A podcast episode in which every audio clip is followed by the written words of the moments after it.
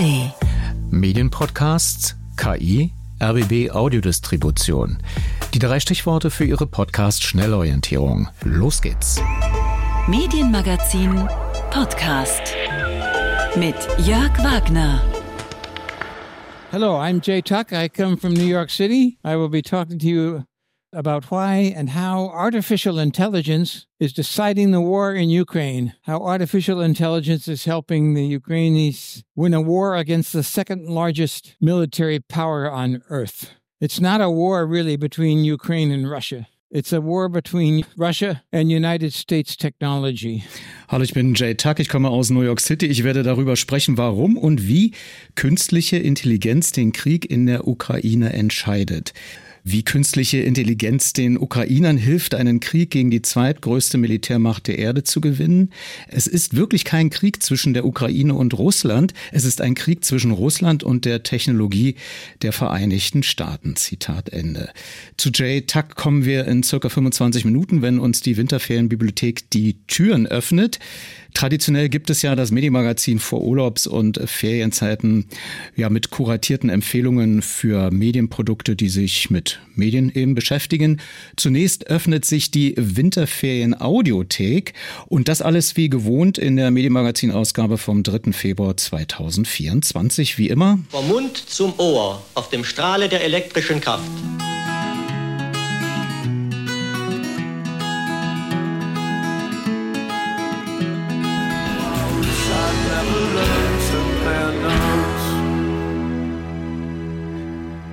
Sie hören die Winterferien-Vorab-Ausgabe sozusagen, wenn am Montag im Sendegebiet Berlin-Brandenburg äh, so richtig äh, das Regenwetter einsetzt vielleicht und dann kann man sich so ein bisschen zurücklehnen und ruhigen Gewissens auch äh, mal einen Podcast hören. Seit einiger Zeit folgt mir bei Twitter X at Medienmagazin jemand, der im Untertitel zur Selbstbeschreibung erklärt, at Zinoberette, Podcastiniererin vor dem Herrn.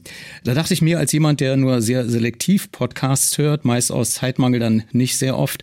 Warum nicht einmal die Follower-Power produktiv machen und vielleicht einige Perlen zu Ferienbeginn zusammensuchen lassen, damit Sie und ich Lebenszeit sparen, wenn es da draußen im Universum schon einen Menschen gibt, der sowieso schon die ganze Podcast-Welt nach Brauchbarem durchsucht und zwar nicht als Hauptberuf, sondern als Liebhaberin. Sie nennt sich also Zino Berette und ich fragte sie in einem Schaltgespräch zunächst, wie viele Stunden sie so mit Podcast hören beschäftigt ist.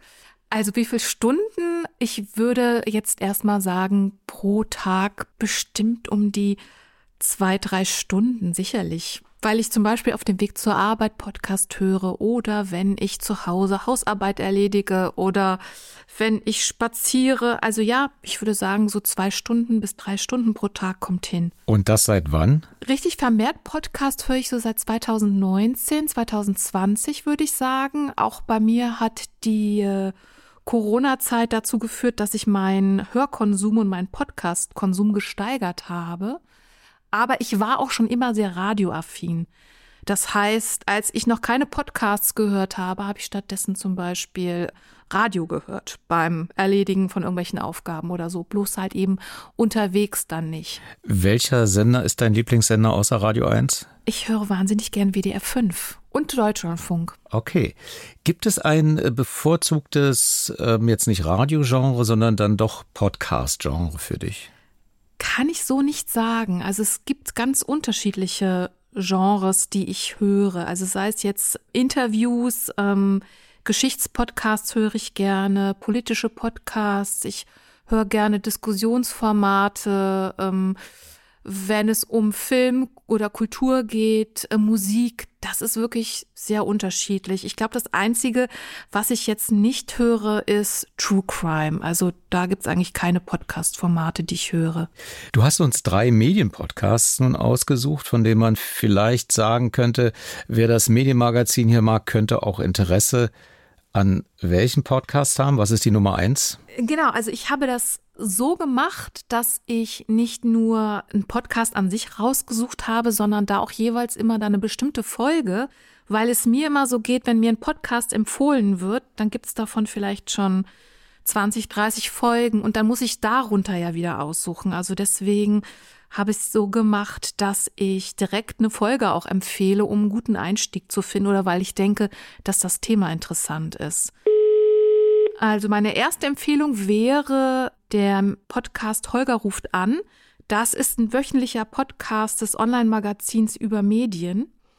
Und das Format ist ganz einfach erklärt. Der Journalist Holger Klein führt ein Telefonat mit einem Medienschaffenden oder Experten zu einem Medienthema. Meine Empfehlungsfolge heißt äh, Holger ruft an wegen Geheimplan. Annette Dovideit. Das ist die stellvertretende Chefredakteurin von Korrektiv. Hallo Annette, hier ist Holger. Hallo Holger. Ich rufe an wegen der AfD. Und es geht um die Entstehung und die Folgen der Recherche von Geheimplan gegen Deutschland, die Korrektiv am 10. Januar veröffentlicht hat.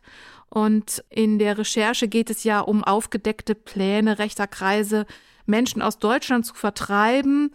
Und hier war halt die neue perfide Qualität, dass es Deutsche mit Migrationshintergrund auch betrifft und nicht nur Asylbewerber. Also alle Leute, die irgendwie Migrationshintergrund haben, auch wenn sie deutsche Staatsbürger sind, sehen die als Fremdkörper an, wenn sie, wie sie dort sagten, nicht assimiliert seien. Das heißt, die maßen sich an, unterscheiden zu können, wen finden wir hier gut genug angepasst in Deutschland und wen nicht. Und die, die wir irgendwie nicht gut genug angepasst finden, die sollen bitte gehen. Und das ist ein krasser Verfassungsbruch. Und wir konnten durch die Recherche das erste Mal zeigen, wirklich schwarz auf weiß, was die AfD oder Teile der AfD hinter verschlossenen Türen besprechen mit Neonazis. Ja, bei mir ist es so, dass der Podcast nachwirkt, weil als ich den vor zwei Wochen zum ersten Mal gehört habe, hat er vor allen Dingen mir einen interessanten Blick hinter die Kulissen geboten. Also wie man quasi in einer Redaktion die investigativ recherchiert, wie man da arbeitet und hat mir viele Fragen beantwortet, die ich mir zuvor selber gestellt hatte. Und nun ist es ja mittlerweile so, dass es von Seiten der AfD zum Beispiel viel Kritik zu der Recherche und zu der Veröffentlichung gibt. Und das Hören dieser Folge von Holger ruft an ermöglicht mir letztlich eine Einordnung der Kritik. Also wo ist sie berechtigt? An welcher Stelle kann man sich darüber streiten, aber wo ist sie hanebüchend und an den Haaren herbeigezogen? Und ich kann mir quasi Medienkompetenz erhören damit. Ich bin ja Podcaster schon ziemlich lange. Und es gibt seit ein paar Jahren im Podcasting so eine Mode. Storytelling. Ich hasse Storytelling. Und Warum? genau das habt ihr in eurem Bericht gemacht. Warum habt ihr mir das angetan? Warum, was hast du denn gegen Storytelling? Gegenfrage. Ich bin jemand, ich möchte gerne die nackten Informationen einfach haben. Das, das, das, das, das, fertig aus. Und verschwende meine Zeit nicht, erzähl mir keine Geschichte. Es ist einfach anders gefragt. Musste das ganze Ding im Storytelling erzählt werden, um überhaupt zu funktionieren? Ich würde behaupten, ja. Und ich glaube auch ehrlich gesagt, der Erfolg der Recherche jetzt gibt uns recht. Weil weißt du nämlich, was die Alternative wäre doch gewesen? Man hätte gesagt, Korrektiv hat erfahren, von einem Geheimtreffen. Dabei soll gesagt worden sein, na, na, na, na, na. Und dann wäre das so ein Ding gewesen, wo man drüber wegliest. Und unter korrektiv.org findet sich auch eine aktualisierte Fragen- und Antwortenseite, die du auch dankenswerterweise unter Erzino Berette retweetet hast. Dann mhm. Nummer zwei. Nummer zwei ist ein Podcast von Deutschlandfunk. Deutschlandfunk nach Redaktionsschluss. Ist auch ein Medienpodcast. Das war eine Spezialausgabe im November mit dem Titel Die Macht der Bilder. Was dürfen Medien zeigen? Was müssen sie zeigen?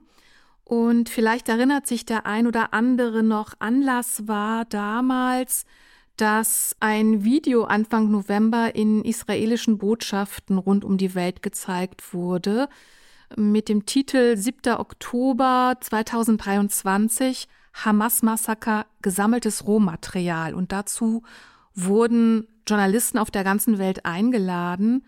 Und dort wurden gesammelt Aufnahmen von den Hamas-Terroristen gezeigt, die ja bei ihren Taten Bodycams und Kameras getragen haben und das gefilmt haben. Und in der Runde mit Journalisten, das waren drei Journalisten und ein Moderator, hat man halt diskutiert, wie man einmal mit der speziellen Situation umgeht, also solche, so eine Einladung zu bekommen und wie man auch generell damit umgeht, mit Kriegsbildern äh, oder mit Bildern von Krieg und Terrorakten umzugehen. Und da zeigte sich, also es war eine sehr differenzierte Diskussion und es zeigte sich, dass man sich in einem visuellen Informationskrieg befindet und wie schwierig das ist, die Bilder, die in einem rasanten Tempo auftauchen, in einer unheimlichen Menge, also wie man da mit der Veröffentlichung umgeht. Ich habe mich schon gefragt, okay, was macht das denn mit mir und meiner Berichterstattung?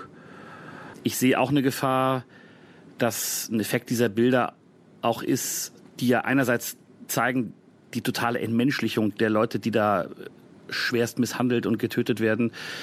Die werden nicht als Menschen behandelt, aber gleichzeitig dienen diese Bilder im Zusammenschnitt natürlich auch dazu, die andere Seite zu entmenschlichen. Und äh, das führt dann hier in Israel zu Reaktionen, wo ein Minister sagt, ja, wir können ja auch äh, eine Atombombe auf den Gazastreifen schmeißen. Das sind alles Tiere, die da wohnen. Und das wird emotional möglicherweise verstärkt, solche Positionen durch diese Bilder. Da hat man zum Beispiel das Problem, dass die äh, Medien durch die sozialen Netzwerke ihre Gatekeeper-Funktion verloren haben, also dass man oft gar nicht mehr darüber entscheiden kann, zeigt man das oder zeigt man es nicht, weil die Bilder schon überall zu sehen sind. Dadurch muss man das Gesehene im Nachhinein in den Kontext stellen oder das wird immer wichtiger. Und die Bilder müssen natürlich auch verifiziert werden. Äh, man muss mitdenken, dass hinter dem Zeigen von Bildern auch immer eine strategische Kommunikation steckt. Und natürlich auch die Würde der Opfer darf man nicht außer Acht lassen. In der Diskussion fand ich, wurde es sehr gut deutlich, wie schwierig das ist, da den journalistischen Weg zu finden und den abzuwägen und dass das auch immer wieder ein neuer Prozess ist. Mir hat diese Diskussion geholfen, diese, diese Abwägung hinter der Berichterstattung sichtbar zu machen und auch das eigene Nutzen der Medien und das eigene Konsumieren von dieser Berichterstattung, ähm, ja, wie soll ich sagen, sich darüber mehr Gedanken zu machen und das mehr zu überdenken. Also das ist auch eine ganz starke Empfehlung von mir. Die Macht der Bilder. Was sollten Medien zeigen? Was müssen sie zeigen? Darüber haben wir heute gesprochen bei Medien und Nahost nach Redaktionsschluss Spezial zu finden in der Deutschlandradio-App und auch in der ARD-Audiothek. Und die dritte Podcast-Empfehlung für die Ferienzeit ist welche? Das ist der Podcast Verbrechen am Fernsehen. Verbrechen am Fernsehen.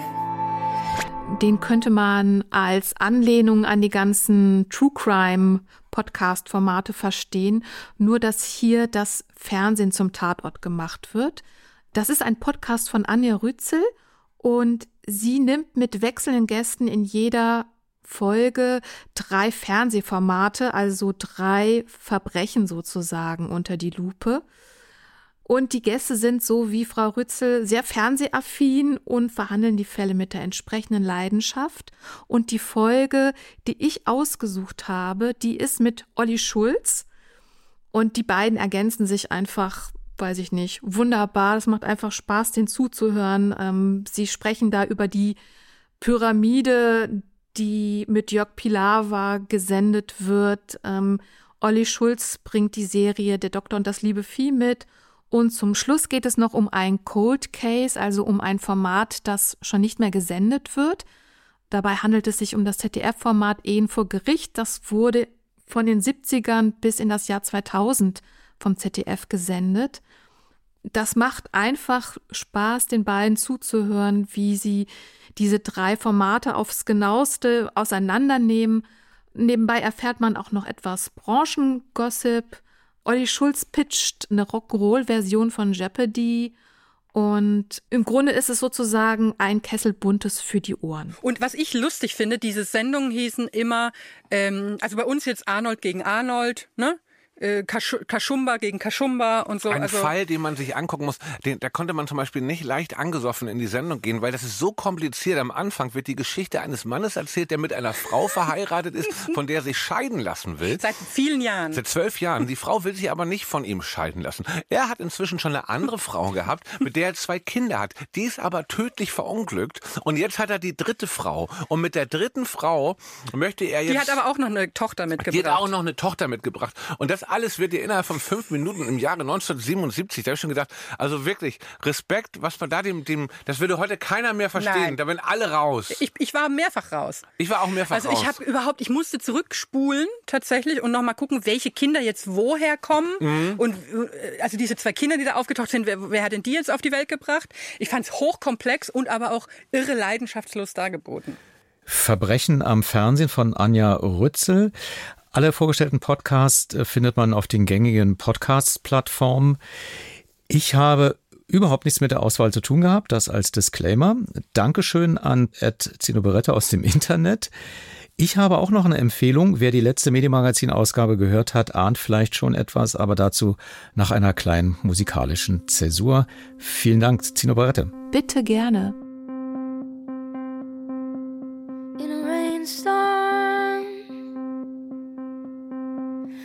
Sucking down a door on the back porch.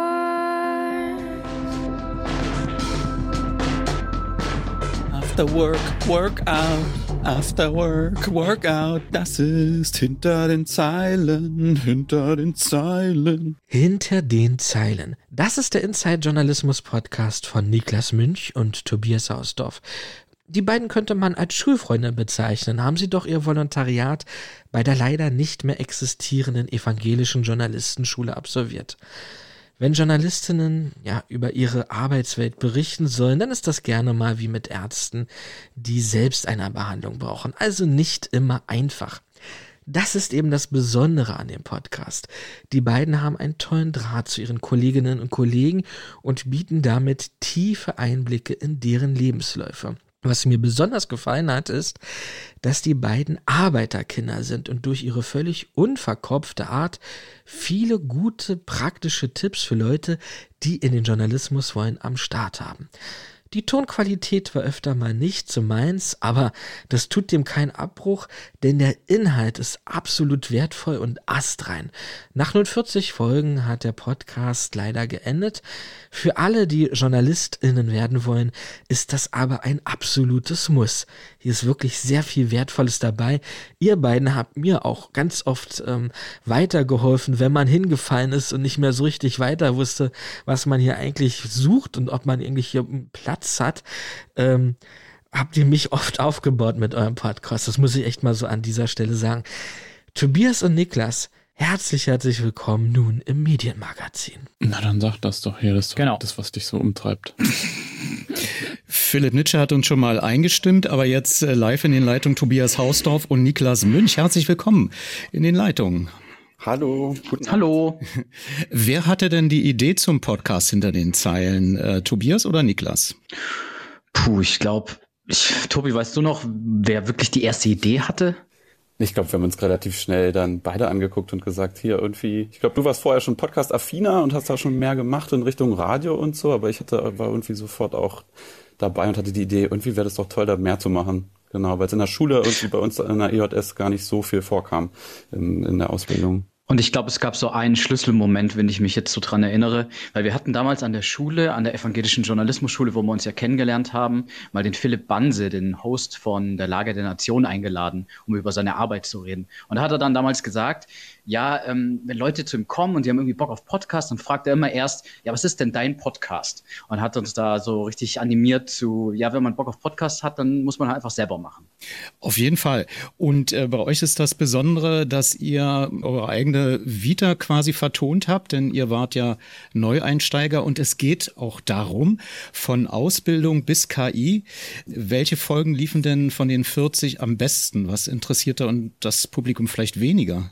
Äh, vielleicht erstmal zu, zu den super Folgen. Nein, die am besten waren so, glaube ich, so zwei Folgen haben wirklich rausgestochen, nämlich eine, wo wir auch unsere eigene Vita eben genau wie du meintest, ähm, ja reflektiert haben, nämlich die Folge Arbeiterkinder im Journalismus. Da, was jetzt so ein bisschen nach Klassenkampf klingt irgendwie, ähm, das war eine der meistgehörten Folgen und auch da, wo wir wirklich am meisten Nachrichten bekommen haben, Töne, Sprachnachrichten, aber auch E-Mails danach, eben, dass die Herkunft ähm, Journalismus doch eine Rolle spielt. Und sei es, dass eine geschrieben hat, ja, ohne ihren Opa, der sie da mit dem Auto dann ständig zu irgendwelchen Lokalterminen gefahren hat und gewartet hat, äh, hätte sie es eigentlich gar nicht irgendwie reingeschafft. Oder eine andere Kollegin, die ja nach drei Monaten, ich sag mal, Jobcenter finanzierten, ähm, unbezahlten Praktikum eine Flasche Rotwein als Dankeschön bekommen hat. Und das war so eine Folge, die hat uns selber sehr am Herzen gelegen und die wurde auch mit am meisten gehört. Genau, ich wusste das natürlich. Ich musste mich nur so ein bisschen ahnungslos stellen. Aber ich, ich wusste es ja, weil ich jetzt hier einen kleinen Ausschnitt vorbereitet habe.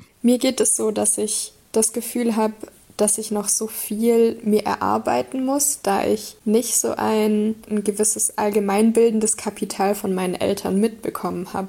Habe ich eben das Gefühl, dass ich total darauf angewiesen bin, ein gutes soziales Netzwerk zu haben, durch das ich sehr viel lernen kann ich merke aber, dass es für mich ein anstrengender Weg ist, ähm, wenn man nicht die Eltern hat, die einen so unterstützen können, wie man es bei anderen sieht und wie, wie einem da auch der Weg nicht geebnet wird. Ich bin dann ganz, ganz lange so ein bisschen von diesem Wunsch abgewichen, eben weil ich in einer Familie in Hartz-IV-Bezug groß geworden bin und ich ehrlich gesagt die Schnauze voll hatte von Existenzangst und von, von Geldnöten und so. Und die Arbeitsbedingungen im Journalismus, die sind halt jetzt nicht super sicher. Großartig bestärkt hat mich meine Familie nicht, einfach weil ihnen die Fantasie fehlt, um zu verstehen, wie man mit Journalismus Geld verdienen kann. Also ich bin jetzt gerade in einem Volontariat und habe davor knapp sechs Jahre in einer Fernsehredaktion gearbeitet so ganz genau wusste meine Familie oder weiß meine Familie, glaube ich, bis heute nicht, womit ich da eigentlich mein Geld verdiene. Das waren nur zwei von euren Protagonisten. Also das hat sehr gut funktioniert. Was heißt das äh, klickmäßig? Was muss man sich da so vorstellen oder ist das ein Betriebsgeheimnis? Vielleicht nee, Tobias? Kein Betriebsgeheimnis. Nee, wir gehen da auch ganz offen mit den Zahlen um. Ich glaube, ähm, wir, das heißt, dass die Folge so auf jeden Fall so tausendmal bestimmt gehört wurde, ein bisschen drüber. Genau, genau. Man muss ja mal ein bisschen zusammenrechnen, Spotify und Podlove. Und da ich die Dateibeschriftung des nächsten Einspiels ja schon äh, sehe, mit Computer und äh, Reporter ohne Grenzen, mit Minecraft hat da irgendwas nicht funktioniert. Was hat daran nicht funktioniert? Also, wir hatten uns das ja schön gedacht. Und zwar sind wir durch dieses äh, Projekt von den Reporter ohne Grenzen, was da äh, in Minecraft quasi die Uncensored Library hieß das, wo es so ein bisschen um Pressezensur gab. Und das war quasi so eine Minecraft-Map. Und wir sind da, haben das so als Reportage gestaltet, dass wir mit so einer Projektbetreuerin da quasi durchlaufen und hatten uns das ganz nett überlegt. Aber ich glaube, am Schluss hat es die Leute nicht so stark interessiert, weil es ein allgemeines, abstraktes Thema war, was hätte überall kommen können und die Leute hat dann doch mehr Sachen interessiert, was sie auch mehr betroffen hat. Also aus so einer Sicht von jungen Menschen, die gerade in den Journalismus starten und das hatte damit nichts zu tun. Aber hören wir mal kurz dieses Soundbite. Hallo zu einer neuen Folge von Hinter den Zeilen. Hi Tobi. Hi Niklas. Diesmal haben wir ein ganz besonderes Thema dabei und vor allem eine, ja, ein bisschen andere Herangehensweise diesmal. Tobi, erklär doch mal, wie du auf dieses Thema gekommen bist. Ich habe nämlich den Newsletter von Reporter ohne Grenzen abonniert und da kam neulich äh, eine E-Mail mit dem Titel Wer die Tür zu dieser Bücherei öffnet, umgeht Internetzensur. Und das hat mich da direkt gepackt. Reporter ohne Grenzen, das ist eine Nichtregierungsorganisation, eine NGO, die sich für Pressefreiheit einsetzt. Transparenzhinweis. Tobi ist auch Mitglied bei Reporter ohne Grenzen. Das heißt, er bezahlt 3,50 Euro im Monat, um diese NGO zu unterstützen. Und die haben anscheinend in Minecraft, in dem Computerspiel, eine zensurfreie Bibliothek aufgebaut. Also ich muss mich jetzt outen, mich hat's interessiert, seltsamerweise, äh, gerade wie man im Internet äh, in anderen Ländern, wo also auch Beschränkungen sind, dann trotzdem Dokumente lesen kann, einfach versteckt irgendwo in so, in so einer Bibliothek bei Minecraft, fand ich interessant. Also das Einzige, was auch Philipp Nitte schon gesagt hat, ähm, manchmal sind eure Töne unterschiedlich von der Qualität her und dann ist es anstrengend, mhm. vielleicht den einen oder anderen zu verfolgen, genauso wie ihr jetzt ja auch mit unterschiedlichen Leitungen gerade kommt. Aber wir haben natürlich nicht eine Stunde Sendezeit. Deswegen gleich die nächste Frage, die ich habe. Ihr habt ja einen kritischen Blick auf Journalismus versprochen aus Nachwuchssicht. Habt ihr jetzt keine Kritik mehr, weil ähm, nach dreieinhalb Jahren habt ihr den Stecker gezogen. Warum? Also ich glaube, am Journalismus und in der Branche gibt es weiterhin genug zu kritisieren. Für uns war das aber einfach, es ist ein Indie-Projekt, ein Leidenschaftsprojekt, was wir jetzt seit dreieinhalb, seit mehr als dreieinhalb Jahren gemacht haben. Und ich finde, da muss man sich auch so ja, ehrlich in die Augen schauen nach einer Weile, wenn man damit nicht wirklich Geld verdient. Und ähm, genau, das, das ist eigentlich vom halben Jahr gewesen, im Spätsommer, dass wir uns gesagt haben, okay, haben wir jetzt eigentlich noch die Zeit wirklich für so ein Projekt, wenn man neben, wenn man eben arbeitet und das nur nebenher betreibt, haben wir äh, auch wirklich noch genug Ideen, immer mit jeder Folge wirklich was Neues zu machen. Und wir haben halt mit diesem Podcast, äh, glaube ich, auch so so, wir haben so ein bisschen damit durchgespielt, alles, was man eigentlich mit so einem eigenen Podcast eben machen kann, von Crossover-Folgen, also mit anderen Podcasts zu kooperieren, live on Tape, live mit Publikum und, und, und. Und deshalb war das für uns so ein bisschen das Gefühl, nee, es ist vielleicht auch ganz gut äh, aufzuhören, das vernünftig zu gestalten. Wir machen noch die 40 Folgen voll und so, dass wir hinter jeder Folge stehen können und dann kann auch gerne was Neues kommen. Ja, was ist es das, äh, Niklas? Was äh, gibt's für Projekte? Also Tobi und ich, wir sind ja freie Journalisten und sind da jetzt auch im Bereich Podcast und Radio eben weiterhin unterwegs. Aber ich kann jetzt auch nicht sagen, dass wir ein ganz konkretes äh, Nach äh, Projekt danach haben. Ich glaube, uns, was uns auch wichtig war, was als nächstes kommen sollte, weil wir auch langsam das Gefühl hatten, ja, die Nachwuchsjournalisten äh, sind wir jetzt auch nicht mehr so ganz. Und das war ja eigentlich immer von Nach Nachwuchsjournalisten für andere junge Menschen, die in Journalismus kommen. Und deswegen ist, glaube ich, so ein bisschen die Hoffnung auch für, für, von uns, dass andere Leute, die äh, sag ich mal, die jüngere Generation widerspiegeln, dass die das wieder aufnehmen, wo wir jetzt geendet haben. Genau, das ist etwas, was wahrscheinlich dann sozusagen der Staffelstab sein sollte. Hinter den Zeilen einwort.de, da kann man alle Folgen nachhören oder auf anderen Podcast-Plattformen. Tobias, wir müssen noch sagen, du bist bei Radio 1 äh, gelegentlich Ganz unterwegs. Genau. Das als Disclaimer gesetzt, aber das war nicht der Grund, euch hier reinzuholen, sondern weil ich die 40 Folgen, davon habe ich ungefähr ein Drittel gehört, empfehlend sind auch für Leute, die schon äh, im Beruf stehen, glaube ich. Dann kann man auch vielleicht so ein bisschen besser verstehen, wie es ist, wenn neue Leute reinkommen, welche Probleme sie haben und darauf reagieren. Tobias Hausdorf, Niklas Münch, äh, viel Erfolg noch und möglichst viele Audioprojekte. Dankeschön. Gerne, gerne. Danke.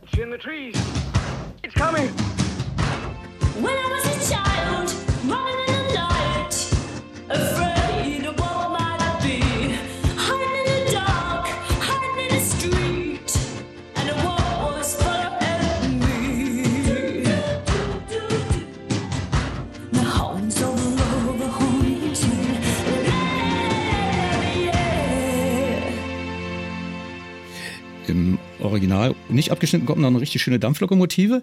Das ist das Zeichen, dass wir uns kurz vor Ferienanfang befinden und wir öffnen jetzt mit Vera Linz die Winterferienbibliothek. Du hast wieder zwei Bücher mitgebracht zum Thema, diesmal äh, künstliche Intelligenz. Genau, eins hast du ja schon ein bisschen verraten zumindest.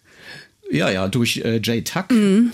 Sein aktuelles Buch heißt KI und der moderne Krieg, wie künstliche Intelligenz die russische Armee besiegen kann. Und hören wir mal, was er über sein eigenes Buch denkt. My book, unfortunately, is a bestseller. Ja, deswegen hast du es wahrscheinlich auch ähm, hier mitgebracht. Unglücklicherweise ein Bestseller, weil es geht natürlich um Krieg, um Töten um intelligentes Töten in Anführungszeichen. Ne? Möglicherweise liegt es auch am Untertitel des Buches, dass es sich so gut verkauft. Warum ist der denn sich so sicher, dass künstliche Intelligenz die russische Armee besiegen könnte? Also ein Bestseller vielleicht im englischsprachigen Bereich, vielleicht mal eingeschränkt, weil so lange gibt es das Buch hier noch gar nicht auf dem deutschen Markt, erst seit gut einem Monat, aber wer weiß. Das war eine Aussage von 2022, äh, muss ich noch nachreichen. Genau. Vielleicht hat er da also äh, bessere Zahlen inzwischen schon gehabt. Ja, aber äh, wie sicher sich äh, da Jay Tuck ist, das steht nochmal auf einem anderen Blatt, also wie sicher ähm, er sich ist, dass KI diesen Krieg gewinnen wird. Aber die Grundaussage seines Buches lautet, die Ukraine und ihre Verbündeten sind Russland in Sachen KI, vor allem wenn es um KI-gesteuerte Waffen geht, klar überlegen. Und das belegte auch mit einer erhellenden Beispielsammlung aus den Kriegsgeschehnissen der letzten zwei Jahre. Und daraus schöpfte er auch die Annahme, dass KI kriegsentscheidend sein kann. Zumal hinzukommt, aus früheren Kriegen, genauer den beiden Irakkriegen, weiß JTAG, dass und wie KI-gesteuerte Waffen zum Sieg beitragen können. Aber was macht nun künstliche Intelligenz älteren Waffensystemen gegenüber überlegen? Also ich kann mir vorstellen, wenn man da irgendwie einen Störimpuls aussendet, dann drehen die ganzen Waffen durch und man kommt mit konventionellen Panzern viel schneller durch. Dazu komme ich zum Ende mal. Aber dass sie zumindest in bestimmten Bereichen konventionellen Waffen überlegen sind. Das macht er ziemlich gut in seiner Beispielsammlung deutlich. Äh, weil den Ukrainern und ihren Verbündeten war es in diesem russischen Angriffskrieg immer wieder gelungen, den Gegner mit KI-gesteuerten Waffen in die Enge zu treiben. Zum Beispiel mit der britischen Flugabwehrrakete Javelin. Die hat einen smarten Panzerabwehrsprengkopf, den High Explosive Anti-Tank, Tank, kurz HEAT genannt, der alle Schutzvorrichtungen der russischen Panzer einfach weggesprengt hat. Also laut einer niederländischen Untersuchung, die Tag zitiert, hat Russland auf diese Weise in den ersten neun Monaten des Krieges über 1450 Panzer verloren, also zehn Stück am Tag. Und ein weiteres Beispiel ist der amerikanische Mehrfachraketenwerfer HIMARS. Mit dem lassen sich über hunderte Kilometer hinweg auch bewegliche Ziele präzise treffen. Bis zu 500 Kilometer weit reichen diese Raketen. Und das zwingt die russische Armee, ihre Munitionsdepots weiter nach hinten zu verlegen. Äh, das verringert wiederum ihre Feuerkraft an der Front. Und die Ukrainer können damit außerdem auch weit entfernte Ziele wie Brücken und Lagerhäuser treffen und damit die Russen erheblich dabei stören, Nachschub an die Front zu liefern. Ich gebe zu, ich stecke nicht so im, im Detail drin. Entwickelt die Ukrainer, ich habe mal was von Drohnen gehört, aber auch KI-gesteuerte Waffen und ist sie dann möglicherweise, wenn sie es nicht mal komplett, dann den Verbündeten ausgeliefert? Ja, das ist eine sehr gute Frage, weil du hattest ja eingangs diesen O-Ton von Jay Tuck gespielt, der eben gesagt hat, es ist ein Kampf zwischen amerikanischer Technologie und, und russischem Militär. Das muss man doch ein bisschen relativieren, äh, würde ich sagen, denn ja, auch die Ukrainer sind durchaus innovativ in Sachen KI und arbeiten auch mit den Amerikanern hier auf Augenhöhe zusammen. Auch dafür bringt er im Buch Beispiele. Du hast es schon richtig erwähnt, eine sehr spektakuläre Entwicklung sind sogenannte Marinedrohnen. Deren Besonderheit besteht darin, dass man sie nicht sieht. Also die können unentdeckt unter Wasser Ziele aufspüren und diese dann vernichten kommen also plötzlich eben dann hervor. Das ist geschehen im Fall des russischen Flaggschiffs Admiral Makarov im Mai 2022 und beim Angriff auf die Krimbrücke im Sommer letzten Jahres. Da haben auch Marinedrohnen eine Rolle gespielt und das sind natürlich empfindliche Schläge, die man Russland da versetzt hat. Wie muss man sich das Buch vorstellen? Ist das sozusagen so ein Expertenbuch, was man dann auch genüsslich in Moskau lesen kann und dann sich äh, vorbereiten kann, wie man da möglicherweise Abwehrmaßnahmen treffen kann? Äh, unterscheidet er gut und, und schlechte Waffen, wie die funktionieren und welche Bedeutung die für den Kriegsverlauf haben können? Also es ist kein reines Erklärbuch über Kriegstechnologien, auch wenn Tuck detailliert die Funktionsweise verschiedener Waffensysteme erklärt und sie dann auch vergleicht mit dem russischen Kriegsgerät. Das ist sicherlich für Russland auch nicht uninteressant, aber wahrscheinlich wissen die das alles schon, könnte ich mir gut vorstellen. Der Amerikaner, also Jay Tuck, war ja fast sein ganzes Berufsleben als Journalist übrigens für die ARD tätig und jahrelang als Kriegskorrespondent im Einsatz. Und vor der Ukraine hat er von den beiden Irakkriegen berichtet und die Erfahrungen aus dieser Zeit sind auch in sein Buch eingeflossen. Er zieht also zum einen einen Bogen von den Anfängen KI-gestützter Waffen bis ins Heute, denn schon im ersten Irakkrieg Anfang der 1990er Jahre ist er äh, mit dem Raketen Raketenabwehrsystem Patriot erfolgreich Hightech eingesetzt worden. Und zum anderen schildert Jay Tuck auch, was es heißt, als Journalist unter Kriegsbedingungen zu arbeiten. Er gibt also quasi einen Blick frei in den Maschinenraum. Und dann klärt er auch auf über politische Debatten, über Machtkonstellationen und äh, Verläufe der jeweiligen Kriege, ergänzt das mit biografischen Informationen über Wladimir Putin, die ein Bild davon zeichnen, wie autokratisch und selbstherrlich der russische Diktator tickt. Und so ist eben ein guter Überblick entstanden für alle, die ein grundlegendes Verständnis für diese Konflikte und auch für die militärische Komponente darin äh, bekommen wollen. Dann habe ich ja schon so ein bisschen den Untertitel möglicherweise als Verkaufsargument ähm, ja, apostrophiert. Jetzt ist ja die Frage, ist das jetzt nur so ein Marketing-Gag oder legt Jay Tuck schlüssig dar, dass die Ukraine dank KI wahrscheinlich auch siegen wird? Also ich würde mal sagen, äh, Marketing Kriegstrick Jein, also ist ein Stückchen auch mit dabei, denn wie wahrscheinlich es ist, dass die Ukraine mit Hilfe, mit Hilfe künstlicher Intelligenz Russland tatsächlich besiegen wird. Dazu drückt er sich leider um eine Einschätzung, vielleicht aber auch aus gutem Grund, denn wie wir jetzt sehen, ist ja noch gar nicht ausgemacht, wie dieser Krieg ausgeht, also zumindest wenn man auf die aktuelle Entwicklung dieses Krieges äh, schaut.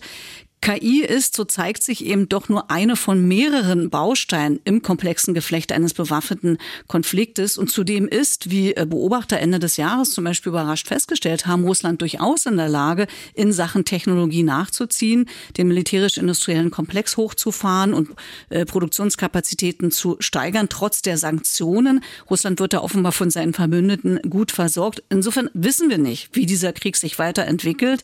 Was wir aber wissen, und das kann er schon sehr gut plausibel machen, äh, ist, ohne KI wird es sicherlich kaum einen Sieg geben. Jay Tuck, KI und der moderne Krieg, wie künstliche Intelligenz die russische Armee besiegen kann in Klammern jetzt von mir gesprochen könnte, aus dem amerikanischen von Jaroslav Piwowarski. Im Econ Verlag erschien 208 Seiten, 22,99 Euro und als E-Book 18,99 Euro. Das zweite KI-Buch gleich.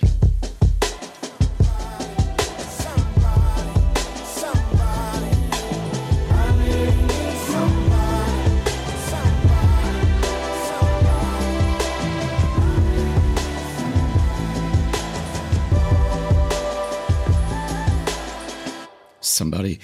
Wahrscheinlich noch nicht mit künstlicher Intelligenz eingesungen oder komponiert, aber das kommt alles. Es gibt ja schon einige Titel auf dem Markt, wo man dann immer fragt, ähm, braucht man das oder ist das nicht besser, wenn Menschen noch komponieren?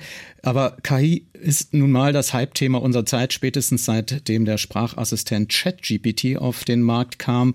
Diskutieren fast alle über künstliche Intelligenz. Können wir bald Original und Fälschung nicht mehr voneinander unterscheiden? Oder welche Jobs wird der Mensch in Zukunft überhaupt noch übernehmen? Solche Fragen stellen sich viele und da können Bücher über KI hilfreich sein. Vera Linz immer noch im Studium. Du hast ein äh, Buch ausgewählt, das bereits im letzten Sommer erschienen ist, der digitale Spiegel von Manuela Lenzen. Der digitale ist jetzt nicht gemeint der digitale beim Spiegelverlag. Nee, also gemeint ist sozusagen der, der Glasspiegel, in den man reinguckt und sich dann quasi spiegelt mit der KI. Und äh, du sagst es ist schon, es ist vom Sommer letzten Jahres. Äh, warum jetzt so spät? Es hat es halt noch nicht in diese Sendung geschafft. Und es war viel wichtiger, eines meiner Lieblingsbücher im vergangenen Jahr. Kann man ja zu Beginn des neuen Jahres, was wir ja noch haben, durchaus mal sagen. Das, wie ich finde, am besten erklärt, wo wir stehen in Sachen KI, vor allem mit Blick darauf, was KI und den Menschen unterscheidet. Nun habe ich ja schon ein paar Fragen vorgegeben. Äh, wenn es um KI geht, finden sich denn bei Manuela Lenzen, also wenn ich das Buch lese, kriege ich da Antworten drauf? Also auf die, die du gestellt hast, nicht wirklich. Natürlich äh, weiß äh, Manuela Lenzen, sie ist Wissenschaftsjournalistin, dass das Fragen sind, die uns alle umtreiben. Das geht ja noch viel weiter, etwa wenn es zum Beispiel um algorithmische Vorhersagen geht, auf deren Grundlage dann vielleicht Entscheidungen gefällt werden. Sie erwähnt das auch am Ende ihres Buches, dass wir darüber diskutieren müssen, ob und in welchen Bereichen welche Systeme wünschenswert sind und in welchen es besser wäre, Menschen Dinge ausführen zu lassen. Da könnte äh, sie als promovierte Philosophin sicher auch Bände drüber schreiben, aber das ist nicht das Thema in ihrem Buch. Sondern wo, für welche Fragen hat sie das Buch geschrieben? Naja, was sie findet, ist, äh, dass in der aktuellen Aufregung untergeht, dass KI ja nicht nur als bloßes oder nie nur als bloßes Werkzeug gedacht war, sondern von Anfang an Hypothesen darüber erstellt worden sind, wie der menschliche Geist funktioniert. Und das ist darum interessant, weil man ganz neue Einsichten darüber gewinnt, wie menschliches Denken und wie Intelligenz funktioniert, wenn man sich mit der Geschichte der KI befasst. Wir lernen uns als Menschen also in vielerlei Hinsicht neu kennen und können uns parallel dazu dazu auch recht gut von der Technologie abgrenzen. Neue Einsichten, äh, was muss man sich darunter vorstellen? Ist das, was sie für sich neu gefunden hat oder ist das tatsächlich der aktuelle äh, Stand der KI-Forschung? Ich würde sagen beides. Also zuerst kann ich mal nur für mich sagen, waren es neue Einsichten. Dann hat sie sehr, sehr viel recherchiert, sozusagen uns sich auf den neuesten Stand der Forschung gebracht. Insofern würde ich sagen, grundsätzlich auch neue Einsichten. Sie unternimmt einen wirklich herausragenden Streifzug durch fast 70 Jahre KI-Forschung bis ins Heute, in denen Wissenschaftler immer wieder ihre Annahmen über menschliche Intelligenz korrigieren mussten, beim Versuch, diese nachzubauen oder sich an ihr zu orientieren. Das ging damit los, dass man davon ausgegangen ist, Intelligenz befindet sich im Kopf und besteht aus abstraktem Denken, das sich objektiv in mathematischen Modellen darstellen lässt und sich dann mit Algorithmen verlässlich steuern lässt. Das war ein Irrtum. Man weiß inzwischen, dass Intelligenz nicht ohne Körper funktioniert und nicht ohne die Welt drumherum. Und das weiß man unter anderem daher, dass man gesehen hat, dass diese Systeme, in die ich Daten eingebe und die dann Ergebnisse berechnen, zwar den Menschen über treffen, wenn es um Wahrscheinlichkeiten geht oder um Bilderkennung. Aber wir haben ja alle schon gehört von Chatbots, die Unsinn schwatzen oder desorientierten Robotern, also der Kehrseite dieser Systeme. Und die zeigen, die Maschinen sind nicht intelligent, sie sind nicht verlässlich, sobald sie mal in neue Umgebungen kommen zum Beispiel. Also Intelligenz ist wirklich was anderes, geht anders. Und ich habe das Gefühl, dass das, was man künstliche Intelligenz nennt, auch je nachdem, ob man 20 Jahre zurückgeht oder 30 Jahre zurückgeht, wo es automatisierte Chat Chat-Funktion ja schon gab. Man gab irgendwie eine Suchanfrage rein und ein Automat hat geantwortet. Das nannte man auch schon künstliche Intelligenz irgendwie, ganz versteckt, damals noch nicht so marketingmäßig ausgerollt. Und nun hat sie dafür eine Erklärung oder, oder eine Beschreibung, wie künstliche Intelligenz heute funktioniert, welche neuen Forschungsergebnissen möglicherweise liefert sie?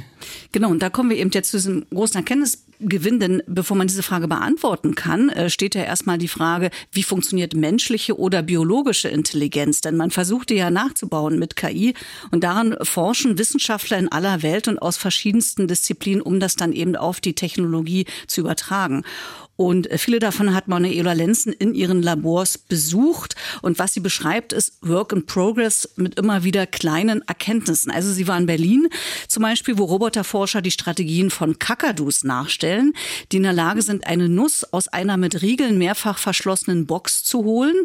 Da werden dann quasi die Bewegungen nachgebaut, aber es sind immer noch viele Fragen offen, nämlich was haben die Kakadus genau verstanden, dass sie dazu fähig sind. Das würde man eben gern auch mal so einem Computer einprogrammieren aber das ist eben gar nicht so einfach herauszufinden. Oder sie war im niederländischen Nijmegen. Hier entwickeln Kognitionswissenschaftler Theorien darüber, wie intelligentes Verhalten überhaupt zustande kommt. Es sind also Fragen über Fragen, die offen sind oder heiß diskutiert werden wie auch die natürlich, wie definiert man überhaupt Intelligenz? Da gibt es eine Festlegung als Strategie zu überleben. Und der Schluss daraus lautet, bestimmte Fähigkeiten machen nur in einem bestimmten Kontext Sinn. Also alle Intelligenzen können demnach voneinander lernen. Und der Mensch ist nicht der Maßstab aller Dinge. Also auch eine ganz wichtige Erkenntnis. Da sind wir wieder am Ausgangspunkt, dass wir über uns was lernen können bei der Entwicklung von KI. Aber warum klebt denn dann die Forschung an der menschlichen Intelligenz und nicht zum Beispiel an der Intelligenz von Bakterien, die ja über äh, Millionen von Jahren möglicherweise auch im tiefsten äh, Ozeangrund überleben können? Und äh, ja, und das ist dann quasi eine bessere künstliche Intelligenz. Man könnte die als Maßstab nehmen, ne, zum Beispiel auch. Also das sind äh, zwei Fragen in einer. Ich fange mal mit der ersten an. Dass der Mensch nämlich weiter als Vorbild für künstliche intelligente Systeme dient, liegt daran, dass er sich flexibler als jeder andere auf neue Gegebenheiten einstellen kann. Genau Genau, da liegt aber die größte Herausforderung, wie lässt sich gesunder Menschenverstand in Maschinen implementieren? Und auch hier wieder jede Menge Überraschungen. Die Forschung versucht jetzt zum Beispiel, Computersysteme so wachsen zu lassen, wie es Kinder tun. Also Schritt für Schritt und auch mal mit Schlaf äh, zwischendurch. Also man lässt die Computer auch mal schlafen. Und die Erkenntnis ist, Menschen lernen sehr präzise nach einem festen Programm, ohne Körper geht es nicht, sagte ich schon. Ein anderer Punkt ist, dass wir sehr beschränkt die Welt wahrnehmen, sehr viel filtern, was uns aber auch hilft, weil es enorm effektiv ist. Und wie das funktioniert, das kann man in großen Teilen bislang nur, wirklich in großen Teilen nur beschreiben, aber man kann es nicht nachbauen. Ein weites Feld, wie du schon mitkriegst, Jörg, äh, aber großartig, wie sachkundig äh, sie all die Forschungsergebnisse und Experimentierenordnungen zusammenträgt und verschiedene Sichtweisen einordnet und einen damit auf den neuesten Stand bringt und zeigt, der menschliche Geist ist noch so unergründet, dass sich KI in aller Wahrscheinlichkeit auch in Zukunft deutlich unterscheiden wird. Und tatsächlich, am Ende bleibt auch, finde ich, eine ganz entscheidende Frage, wie weit soll KI überhaupt dem Menschen ähneln? Denn wenn Maschinen Leid empfinden, wenn sie Schmerz empfinden und so weiter wie der Mensch, kann man sie ja gar nicht unbegrenzt einsetzen. Man kann sie nicht im Krieg einsetzen oder in havarierte AKW schicken. Also wie weit wir KI überhaupt entwickeln wollen, was Sinn macht, das müssen wir gesellschaftlich auch nochmal diskutieren. Ich kann mir wirklich vorstellen, dass man darauf keine Rücksicht nimmt, wenn Roboter plötzlich Gefühle haben. Also da es haben ja noch nicht mal Menschen, äh, also die Rücksicht auf die Gefühle anderer. Ja, also hm. wenn man wenn man so empathisch wäre, dass man sich überlegt, wenn man einen Schuss abfeuert, dass der andere dann äh, gestorben ist, dann würde man ja sofort schreien und alles fallen lassen. Gut, aber das führt jetzt zu weit. Wir sind kurz vor Schluss des Medienmagazins. Vielleicht noch der Buchtitel an Manuela Lenzen. Der elektronische Spiegel, menschliches Denken und künstliche Intelligenz. CH Beck Verlag, 270 Seiten empfohlen von Vera Linz für 20 Euro, 14,99 als E-Book oder es gibt auch bestimmt Bibliotheken, wo man das gratis ausleihen kann. Das Frühjahr wird literarisch höchst abwechslungsreich. Mit Jörg Hartmann, Bernhard Schlink, Rocco Schamoni und Daniel Kehlmann. Radio 1 präsentiert Vier Lesungen im großen Sendesaal. Am 12. März stellt Tatortkommissar Jörg Hartmann seinen Debütroman Der Lärm des Lebens vor. Am 17. März liest Bernhard Schlink aus seinem neuen Buch Das späte Leben. Am 14. April gibt's die Fortsetzung von Rocco Schamonis Dorfpunks, des Pudels Kern. Und am 7. Mai spricht Daniel Kehlmann über seinen Bestseller Lichtspiel. Karten ab sofort an allen bekannten Vorverkaufsstellen. Radio 1. Für alle, die sich das Frühjahr am liebsten schon im Winter erlesen und natürlich nur für Erwachsene.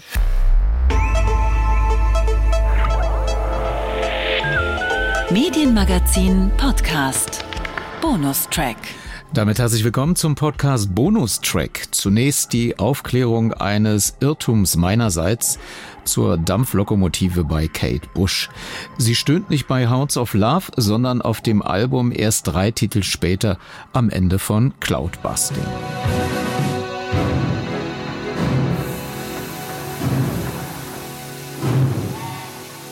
Pardon für meine fehlerhafte Erinnerung. KI hätte sich vermutlich nicht geirrt. In der Radiosendung vorhin hatte ich angedeutet, dass die Zuschreibung des Begriffs KI einem historischen Wandel unterliegt. Hören wir mal, was vor zehn Jahren zum Thema künstliche Intelligenz diskutiert wurde. Medienmagazin vom 20. September 2014. Twitter.com Medienmagazin. Da gibt es auch das Begleitvideo zu folgendem Thema zu sehen. Vorher hatte man gesagt, frankierten Rückumschlag und wir schicken die Videokassette zu, aber diesmal auch unter YouTube zu sehen. Bei Twitter, kommen Medienmagazin poppt es auch gleich auf. Ich hatte schon gesagt, Data, Big Data ist das nächste Thema. Etwa alle zwei Jahre verdoppelt sich weltweit das Volumen an Daten, das digital erzeugt wird.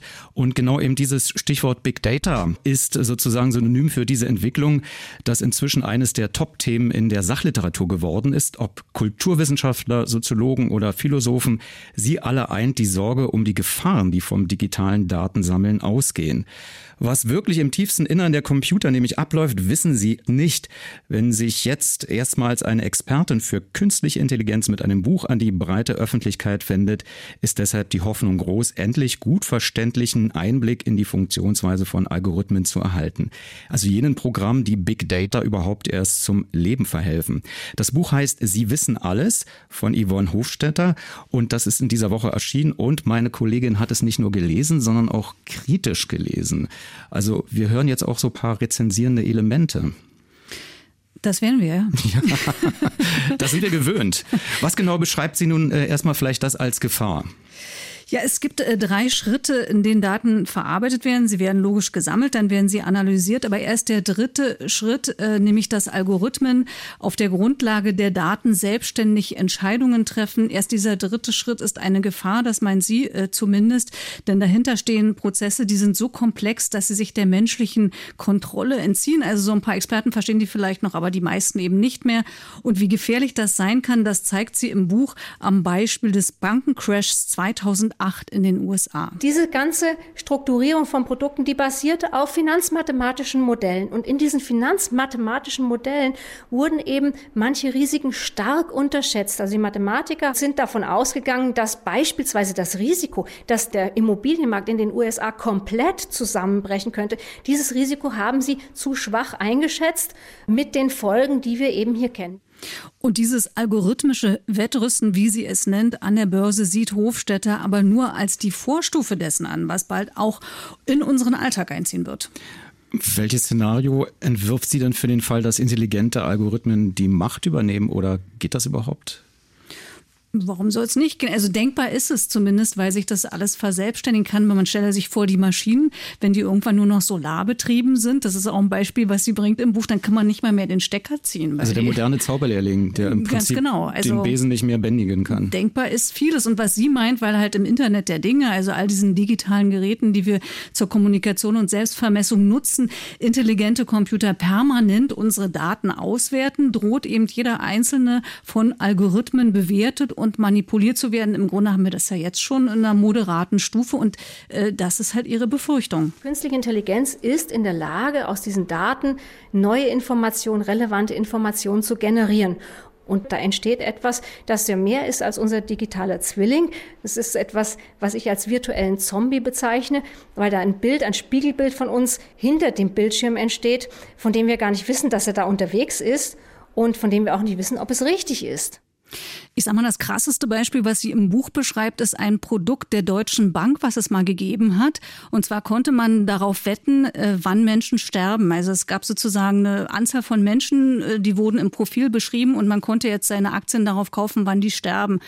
Und das wurde dann aus moralischen Gründen wieder eingestellt, aber man muss sich vorstellen, was man dann vielleicht für ein Interesse daran hat, dass Menschen sterben. Also es ist eine Sache, die sich äh, sehr, sehr stark äh, verselbstständigt pervers, und da sie ja. absolut pervers und äh, da ihre Firma Terramark selbst intelligente Software entwickelt, weiß sie halt, ähm, wovon sie spricht, hat mir auch versichert, dass sie alles selbst erlebt hat, wovon sie schreibt. Und sie kann diese Thematik ganz gut auf den Punkt bringen. Das fand auch Jakob Augstein, Chefredakteur der Zeitung Freitag. Er hat hat ihr bescheinigt? Naja, mein Eindruck war, dass es ein ungewöhnliches Buch ist, weil es auf eine lesbare Form ein wahnsinnig kompliziertes Thema beschreibt, was ja zu tun hat mit Algorithmen, mit Technologie, also mit Zeug, von dem wir alle nichts verstehen, was aber andererseits in unser Leben total unmittelbar eingreift.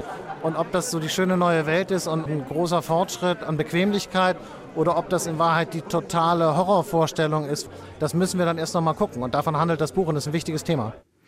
Und sie warnt halt auch eindringlich vor dem Einfluss neuer Eliten, nämlich einer kleinen Gruppe mit Expertenwissen. Das sind eben diejenigen, die diese Algorithmen implementieren und beherrschen. Das sind die Mathematiker, die Physiker, die Informationstheoretiker. Und bei der Mathematik ist es so, da gibt es eben einen Bereich, der ist wirklich für Insider. Und das ist ja die Beschreibung eines Problems, das man lösen möchte mit so einem Algorithmus.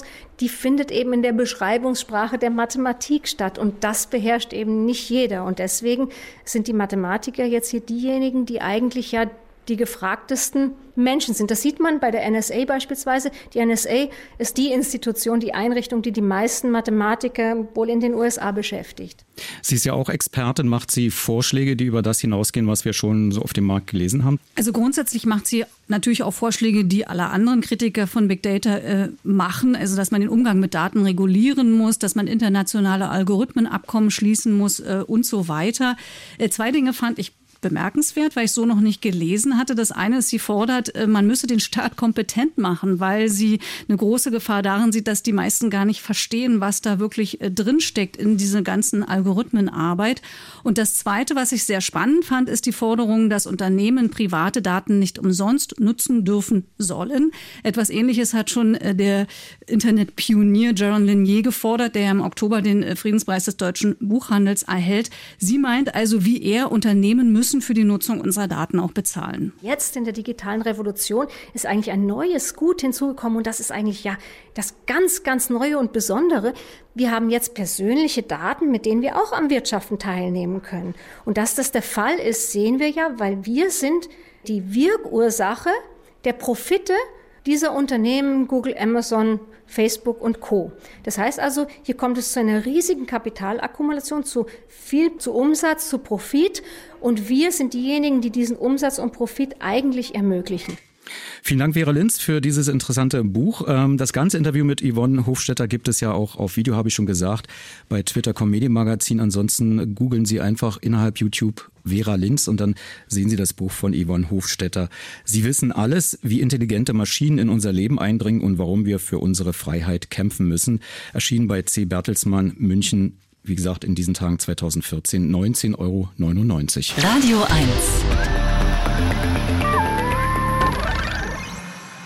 Wir springen wieder in die Gegenwart, aber zu einem Thema, das nun auch schon 20 Jahre in aller Ohren ist oder zumindest immer mehr Ohren erreicht. Mit Podcasts. Als Ergänzung zu den Podcast-Empfehlungen vorhin drang Philipp Nitsche in die weniger bekannten Weiten der RBB Audiodistribution für diesen Medienmagazin Podcast vor. Hallo, ich heiße Aditya Sharma und ich bin in der zentralen Audiodistribution der Programmdirektion des RBB. Adita, vielen, vielen lieben Dank für die Zeit, äh, die du dir für mich und vor allem für die Hörer nimmst. Das klingt ja so ein bisschen kryptisch. Audiodistribution. Was kann man sich darunter eigentlich vorstellen? Das stimmt. Diese, diese, dieser Begriff ist etwas, was mich auch beschäftigt, denn es gibt eine technische Audiodistribution, nämlich wie will man Audio im digitalen Raum, im Internet verbreiten, ist eine ganz andere Fragestellung als das, was ich mache. Im Kern ist meine oder unsere Aufgabe in der zentralen Audiodistribution dafür zu sorgen, dass vorwiegend die Inhalte und der Content aus den Redaktionen, meist in Podcastform, überall gehört werden. Das heißt, unsere Kernaufgabe ist es, die Distribution der Podcast des RBB zu mehr Erfolg zu verhelfen. Das heißt, unser Podcast-Portfolio auch zu mehr Erfolg zu verhelfen im Sinne einer Distribution. Und das betrifft zwei Komponenten. Einmal, auf welchen Plattformen möchten wir unsere Podcasts anbieten? Und auf der anderen Seite, wir nennen das die Kommunikation. Also welche Maßnahmen kann ich denn treffen, damit überhaupt auf den Podcast hingewiesen wird, dass man darauf Aufmerksamkeit lenken kann, dass der Podcast sichtbar ist, dass Menschen, für die der Podcast bestimmt ist, überhaupt erfahren, dass es den Podcast gibt. Das ist die Audiodistribution. Wie sieht denn da eure Arbeit genau aus? Also äh, ihr seid ja nicht selber ausführend, wenn ich das äh, verstanden habe, sondern ihr gebt Empfehlungen dazu, richtig? Genau, wir sind eine Beratungs- und Empfehlungsinstanz dazu, wie die Redaktionen, wo der Podcast entsteht. Also im RBB sind wir so strukturiert, dass in einzelnen Bereichen und Redaktionen, vorwiegend die Radiowellen übrigens, äh, die Podcasts entstehen. Das sind dann RBB Kultur, Radio 1, Fritz, die ganzen Wellen. Ähm, und über diese Hörfunkstrukturen entstehen dann die Podcasts und wir kommen von der Seite und sagen, Mensch, ihr habt jetzt einen Podcast, das ist ja toll. Für wen ist es gemacht und wen möchtet ihr, möchtet ihr damit erreichen? Und wir entwickeln dann Strategien, dass dieses Ziel erreicht wird, dass der Podcast auch diese Menschen möglichst effizient und über kurze Wege erreichen kann. Du hast ja jetzt schon selber angemerkt, dass das bei den Radiostationen vormerklich selbst entsteht, ist ja klar. Sie haben die Studios und die ganzen, die ganze Infrastruktur schon vor Ort. Ähm, ich habe dazu auch eine Schwingung aus dem Sender mit aufgenommen. Es werden immer mal wieder Podcasts im Radio versendet. Ähm, bei manch einem stößt das so ein bisschen auf Gegenliebe. Ähm, was kannst du uns dazu sagen? Na, rein geschichtlich ist es ja so, dass Audio ein sehr altes Medium ist. Wir feiern ja gerade 100 Jahre Radio. Und ähm, in der Infrastruktur, wie du es richtig sagst, ist es historisch bedingt so, dass das Audio in Strukturen des Hörfunks über Radiowellen ja bereits entsteht. Das war ja für uns ein toller Quereinstieg in den Bereich Podcasting, was ja seit kurzem so ein Hype erfährt, dass Menschen ja gerne über ihr Handy eine Art Audio-on-Demand-Angebot mittlerweile konsumieren können. Und deswegen ist es so, dass wir ja zwei Wege hätten. Wir könnten Radiosendungen nehmen und die als Audio on Demand zum Nachhören über ein Handy anbieten oder den umgekehrten Weg gehen. Es gibt mittlerweile einen Podcast-Markt, also Menschen, die unabhängig vom Radio hören, gerne Podcasts hören möchten. Und wir produzieren für diesen Markt und senden anschließend erst im Radio. Es gibt also beide Wege und tatsächlich ist unser Portfolio aktuell mit unterschiedlichen äh, Podcasts ausgestattet, die aus beiden Richtungen kommen. Wir haben eine Menge Radiorubrike und Radiosendungen von den einzelnen Radiowellen des RBB, die wir dann quasi zum Nachhören als Podcast ausspielen. Aber wir entwickeln originäre Podcasts für bestimmte Zielgruppen, für bestimmte Nutzerbedürfnisse, die wir dann im Anschluss oder ergänzend im Radio senden, damit eine Art Kommunikationsarbeit geleistet wird und dass wir quasi unsere Radiosendung oder Radiosender als Multiplikatoren begreifen, als eine Art Mini-Marketing-Instrument, wenn man so will. Ähm, mir fällt ein Beispiel ein, wo ich das nicht so gut gelöst finde. Die Bonnies Ranch, die sind ja beide, also Tommy Wosch und Katrin Wosch, zu Studio Bummen sozusagen rübergegangen.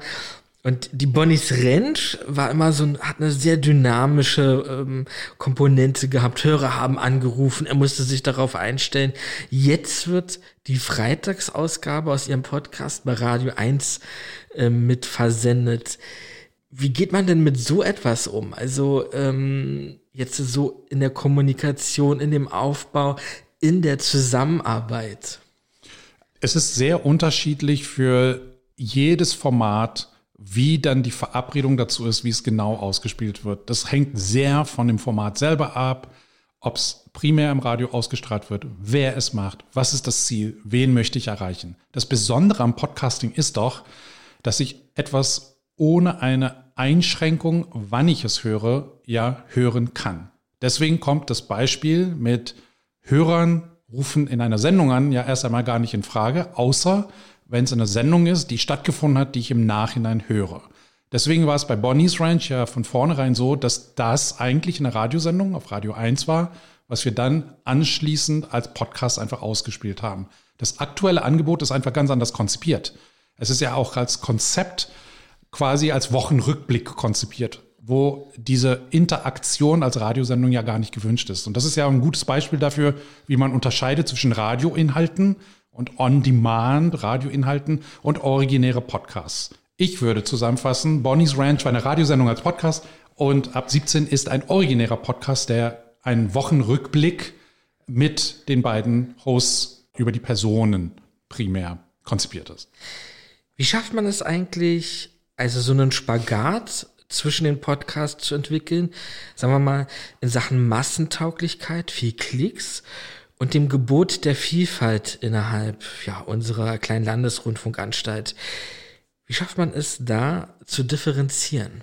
Auch diese Frage müssen wir uns bei jedem neu verabredeten Format stellen. Nämlich, inwieweit zahlt es auf den Programmauftrag des RBB als öffentlich-rechtlicher Sender ein?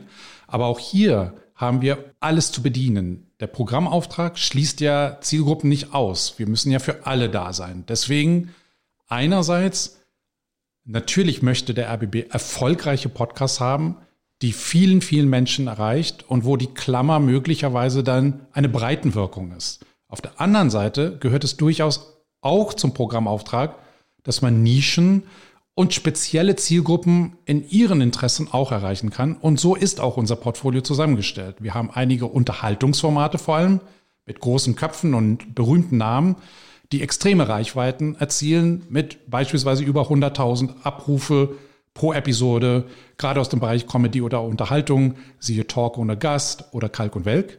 Aber dann haben wir auch spezielle Angebote für ganz, ganz spezielle Nischen und Fangruppen, wie etwa Anglerinnen und Anglern mit dem Podcast Angebissen, was natürlich nicht diese hohen Abrufzahlen haben kann, wo aber das Ziel auch nicht ist, dann in quantitativen Mengen zu denken, sondern auch Lücken zu schließen und Angebote zu schaffen für spezielle Zielgruppen. Wie sind denn da Bedürfnisse definiert? Also ich sage mal jetzt grob, gibt es so einen Richtwert an Klickzahlen, den man da braucht, um bestehen zu dürfen, um das einreichen zu dürfen? Oder wie wird das gemacht? Na, wir analysieren und schätzen unsere Formate auf der Basis von zwei Variablen ein. Einmal quantitativ, nämlich wie hoch war denn die Reichweite wirklich nach messbaren Kriterien und auch qualitativ, nämlich dass man sich bestimmte Ziele gesetzt hat, wie beispielsweise die Erschließung einer Lücke am Markt oder ein Angebot zu schaffen, weil es einfach gut war, eine gute Idee war oder wo wir etwas ausprobiert haben. Das sind alles qualitative Werte. Und in der Summe wird ja jedes Format auch danach ausgerichtet, dass diese Ziele erreicht werden. Und da gibt es auch einen Prozess, eine Auswertung, wo in regelmäßigen Abständen für diverse Formate immer wieder darauf geschaut wird, ob sie diese Ziele erreichen oder nicht. Und dann wird man tatsächlich davor der Frage stehen, ob es dann sinnvoll ist, bestimmte Podcasts fortzusetzen oder auch einzustellen. Das ist im digitalen Raum übrigens ganz normal, weil es ja unmittelbar ist, dass im Gegensatz zum linearen beispielsweise ja der Erfolg oder Misserfolg ja auf der Hand liegt. Und es wäre ja fahrlässig, würden wir dann für viel Geld Podcasts produzieren, die einfach keine Reichweite oder bestimmte Ziele nicht erreichen. Als ihr so vor drei, vier Jahren mit eurer Abteilung angefangen habt, ähm, habt ihr ja schon ein Angebot vorliegen gehabt. Eure Aufgabe ist ja auch, äh, Doppelungen zu vermeiden. Gibt es so ein Beispiel dafür, ähm, wie diese Anfänge eurer Arbeit waren, wo man auch mal einfach sagen kann, so transparent für den Hörer, das haben wir jetzt mal dann verändert, da haben wir drauf eingewirkt? Also in konkreten Formaten gibt es dann ein paar kleinere Beispiele, aber die große Geste ist hier wichtig. Also wir arbeiten ja nicht alleine in einem Vakuum. Wir bekommen ja Studien von der Medienforschung. Wir arbeiten ja auch mit äh, diversen anderen Kolleginnen und Kollegen zusammen, um genau zu erfassen, wie beispielsweise die Marktlage ist. Und wir stellen öfter fest, dass die öffentlich-rechtlichen Einrichtungen oder Sender programmlich oft sehr ähnliche Zielgruppen immer wieder mit neuen Angeboten bedienen. Und die große Herausforderung ist beispielsweise auch, öffentlich-rechtlich fremde Zielgruppen mit Angeboten zu erreichen, die wir sonst nicht präsent hätten. Ob das jetzt bestimmte Altersstrukturen sind, der große Vorwurf ist, wir würden nicht genug junge, progressive neue Inhalte produzieren und würden immer wieder bestimmte ältere, lineare Zielgruppen erreichen wollen mit unseren Inhalten. Über Alter ist es auch relativ stark auf der Hand, dass wir da Doppelungen vermeiden und auch uns die Frage stellen, ob wir gut fahren, immer wieder ähnliche Zielgruppen mit ähnlichen Inhalten anzusprechen. Geschlecht ist zum Beispiel auch ein anderes Thema, nämlich haben wir denn genug, die beispielsweise bestimmte Segmente und bestimmte Persona ansprechen, ob es als Platzhalter nur Frauen in einer bestimmten Altersstrukturierung oder Männer in einer Altersstrukturierung mit anderen oder gewissen Interessen. All das wird dann unter die Lupe genommen und einem Verfahren dann ausgesetzt, ob es sich lohnt für uns und ob eine Aussicht besteht, mit einem Format auch im Bereich Podcasting äh, Erfolge zu erzielen. Wie sieht denn das jetzt äh, landesweit aus? Also sagen wir mal in dem gesamten Verbund der ARD. Gibt es da auch irgendwie so ein Aufeinandertreffen, so richtig mit Schnittchen und Cognac und so, wie man sich das von früher vorstellt? Oder wie läuft denn das so ab? Naja, das Podcasting ist ja relativ neu. Nach Corona, wo es jetzt auch nur Videokonferenzen gibt, wird man wahrscheinlich auch diese Schnittchen und der Kaffee für sich alleine am Rechner wahrscheinlich essen und verzehren müssen. Aber ja, es gibt tatsächlich immer stärkere Bestrebungen, dass wir zwar eine Arbeitsgemeinschaft sind, aber dass es sehr sinnvoll wäre für die ARD, über ihre neuen Landesrundfunkanstalten stärker zu kooperieren. Dass nicht jeder einen eigenen Podcast aufsetzt, und der Meinung ist, dass er eine Zielgruppe erreicht, weil er in einem Vakuum für sich etwas produziert. Es muss eine bessere Abstimmung geben. Es gibt immer mehr Bestrebungen, auch innerhalb der ARD, über strukturierten Austausch, Kooperation einzugehen und dass man über die Stärken, über bestimmte Kompetenzen, über bestimmte Expertise, äh, zusammenkommt, um effizient auch zu produzieren im Sinne des Auftrags und auch den Umstand, dass wir nicht unendlich viel Geld haben. Ich nehme jetzt mal so aus dem Ganzen ein Beispiel. Kalk und Welk ähm, ist ein Podcast, der vom RBB und dem SWR produziert wurde, gemeinschaftlich. Klar, ist ja auch sicherlich eine Geldfrage. Ähm, kann ich bei einem Adita Sharma an die Tür klopfen, wenn ich ein bisschen Geld für meinen Podcast brauche? Wie sieht denn das aus? Leider nicht. Mein Mandat ist wirklich, ein, die, die, die, die Parteien im besten Falle zusammenzubringen, dass man einen Podcast ja auch produzieren kann. Aber die Struktur im Regelfall ist, dass die Redaktionen und die Anstalten in bestimmten Bereichen die Gelder verwalten und äh, dort entschieden wird, dass ein Podcast dann in, äh, produziert wird oder nicht. Das kommt nicht über eine Zentrale im Moment. Was macht deiner Meinung nach der RBB besonders gut und wo müsste aber noch nachgesteuert werden? Also was der RBB besonders gut macht, trifft auf die gesamte ARD zu. Es gibt bestimmte Genres und Kategorien im Podcasting, die stark nachgefragt sind, was die ARD auch geschichtlich extrem gut bedient. Ein Beispiel wäre das Hörspiel. Hörspiele sind extrem teure Produktionen, die umfangreich produziert werden müssen, wo nicht jeder am Markt einfach im heimischen Schlafzimmer ein Hörspiel produzieren kann. Und das ist natürlich ein Pfund, womit auch die ARD, aber speziell der RBB relativ gut fährt und wo wir weiterhin relativ gute Erfolge feiern können. Ein weiteres Beispiel ist äh, der Bereich Doku, Reportagen, Features. Auch der investigativer Journalismus ist etwas, was man als besonderer Schwerpunkt der ARD ja hochhält. Über Miniserien, über abgeschlossene Staffeln von Erzählungen und Rechercheergebnissen beispielsweise. Auch das machen wir besonders gut. Wo wir die Möglichkeit eines Ausbau hätten, theoretisch, ist, dass wir wirklich im Gesamtmarkt einen, ein dauerhaftes Format hätten, was so ganz weit oben in den meistgehörten Podcasts im Gesamtmarkt wären. Und das ist uns bisher noch nicht so ganz gelungen. Also die erfolgreichsten Podcasts in ganz Deutschland kommen nicht von der ARD. Und das liegt ein bisschen daran, wie wir unsere Podcasts auch nur strukturiert finanzieren können. Also schön wäre es, wenn man auch Möglichkeiten hätten, über mehrere Jahre ein Format aufzubauen. Aber in unseren Strukturen sind wir auch in einer Situation, wo eine dauerhafte Finanzierung von vornherein bei der Entwicklung von Podcasts nicht garantiert werden kann und deswegen oft vorgezogen wird, dass man abgeschlossene Serien dann auch produziert, wo man einen Anfang und ein Ende und eine Kostenkalkulation hat, was übersichtlich bleibt und vor allem definierbar ist, vorzieht.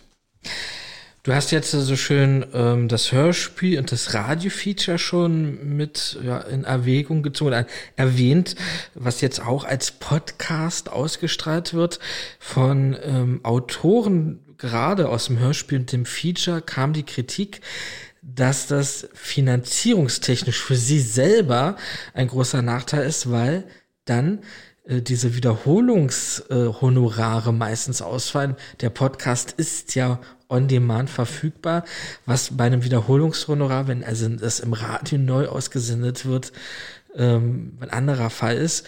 Und das macht ihnen ein Teil ihrer Finanzierung, ihres Fortlebens äh, zunichte. Wie sieht es denn da in Zukunft aus? Gibt es auch Gespräche ähm, darüber, wie man das besser löst, damit auch Leute motiviert sind, in Zukunft so etwas Gutes und qualitativ Hochwertiges zu produzieren? Also diese Frage liegt wahrscheinlich eher bei den Produzenten der Podcasts selber und nicht bei mir, der keine Podcasts selber produziert. Was ich sagen kann, ist, dass es natürlich unterschiedliche Regelungen je nach Vereinbarung gibt und wie und wann auch die äh, Podcasts auch selbst äh, produziert worden sind. Also wir haben ein großes Archiv an altem Material, wo ja diese Rechte vorliegen. Und bei den neueren gibt es natürlich, muss es auch Bestrebungen und auch das Ziel geben, dass alle gerecht bezahlt werden. Diese Modelle sind aber höchst unterschiedlich und werden teilweise auch von Podcast zu Podcast unterschiedlich vereinbart. Dieter, jetzt ähm, habe ich dich schon mal so vor mir zu sitzen. Du bist ja ein sehr viel beschäftigter Mann und deswegen möchte ich auch gleich die Gelegenheit nutzen, ein bisschen was über deine Person in Erfahrung zu bringen. Du bist ja ein, ja, schon ein RBB-Urgestein, eine sehr interessante Person. Wie hat es dich eigentlich damals ins Radio verschlagen? Oh, ich bin ein Quereinsteiger ins Radiogeschäft gekommen. Ich war nämlich als Student immer sehr musikbegeistert, kam in die Musikstrukturen in Berlin, schon zu Westberliner Zeiten äh, unter und endete irgendwann als Disponent und Verkäufer hinter der Theke eines Plattenladens in Berlin-Kreuzberg. Und dort verkehrten sehr viele Radiomenschen und haben dort CDs und LPs gekauft. Und so kam ich in Kontakt zu diversen Menschen und ich bin tatsächlich angefragt worden, ob ich nicht Interesse hätte, im Radio zu arbeiten. Und das war ein unglaublich, eine unglaubliche Vorstellung zu der Zeit. Und was soll ich sagen, es ist geglückt. Wann war das ungefähr? Es war so 93, 94. Oh, alter Falter. Das heißt, du hast auch noch äh, Barry Graves kennengelernt. Ich kannte ihn nicht persönlich, muss ich sagen, aber er sendete zu der Zeit, wo ich eins zu Fritz gekommen bin, ja. Was mir auch sehr gut gefällt, äh, Quereinsteiger, also Bruder am Geiste. ich mit Schallplattensendung bei Alex Berlin und jetzt im Medienmagazin und du vom Schallplattenladen. Äh, damals in Fritz, war das 1903 oder war das noch Rockradio B? Fritz war gerade gegründet, 93, und ich kam dann 94 dazu, ja. Also super frisch, ja. Wahnsinnsshow. Ähm, und wie ging es denn weiter für dich? Jetzt gerade hier so ORB, Fritz. Ähm, ich habe gehört, du hast bei der Sendung Stahlwerk mitgearbeitet, was mich auch echt fasziniert. Ähm, wenn man dich jetzt so sieht, ohne despektierlich zu wirken, du bist ja ein Metalhead, also richtig so mit harter Musik eigentlich äh, zu begeistern. Ich handhabe das so, wie Jürgen Kuttner das mal gesagt hat. Ich interessiere mich für bedrohte Musik. Unter anderem, unter anderem auch der Metal, ähm, der eine sehr vernachlässigte und unterschätzte Musikform ist, muss ich sagen. Ja, ich höre sehr gerne Metal und ähm, bin tatsächlich einer von vielen, die das Stahlwerk damals moderiert haben. Und äh, die Sendung gibt es bis heute noch auch 30 Jahre später, in diversen Inkarnationen über diversen Sender gab es immer eine Tradition im Radio, dass es eine Metal-Sendung im öffentlich-rechtlichen Rundfunk in unserem Sendegebiet gibt. Und ja, ich habe die Sendung von 1995 bis 2002 dann moderiert und redaktionell betreut, ja. Was jetzt äh, das Faszinierende an deiner Person ist, du warst ja schon mal Medienmagazin zu hören, vor etwa elf Jahren, als Musikchef von Fritz. Also du hast dich ja richtig hochgearbeitet wie kam es dazu? Ich habe diverse Aufgaben bei Fritz gemacht. Ich war Reporter, Moderator, ich habe in der Redaktion gearbeitet und äh, was soll ich sagen? Ich habe mich beworben für die Stelle, die dann äh, irgendwann mal frei wurde. Und äh, dankenswerterweise hatten meine Vorgesetzten offensichtlich genug Vertrauen in meine Person, dass ich geworden bin. Und ja, ich war von circa 2012 dann bis 2020 Musikchef von Fritz. Eine tolle Zeit war es. Und ein toller Sender ist es immer noch. Ich bin mit diesem Sender groß geworden. Das war meine äh, Radioheimat. Wo es für mich dann aufgehört hatte, wer für mich verloren hatte, äh, war als die Indie-Musik, als Indie-Rock eingestellt wurde. Da hat sich die Farbe so sehr verändert.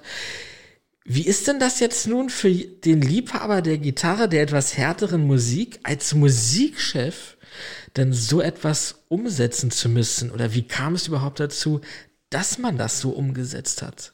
Ich hoffe, es spricht für mich, dass ich das Ganze trennen kann. Also einerseits der, äh, dieses Hobby oder das Interesse für Metal und äh, das Mandat, dann eine Metal-Sendung zu machen für Fans, die sich für, das, für dieses Thema interessieren. Und getrennt davon natürlich die Aufgabe eines Musikchefs. Da muss ich ja den Metal ja irgendwie zur Seite legen und dann gibt, geht es nur um die Interessen von Fritz, vom RBB und auch die Zielgruppen, die wir erreichen. Und dann höre ich dann Popmusik, so wie es sein muss und so wie wir unsere Ziele damals ausgelegt haben. Und ja, du hast recht. Also Fritz hat sich natürlich über die Jahrzehnte, muss man sagen, Fritz ist über 30 Jahre alt jetzt, verändert. Denn auch wie es so schön heißt, wir alle werden älter. Fritz muss laut Programmauftrag und in seiner Definition jung bleiben. Und die Musikgeschmäcker ändern sich.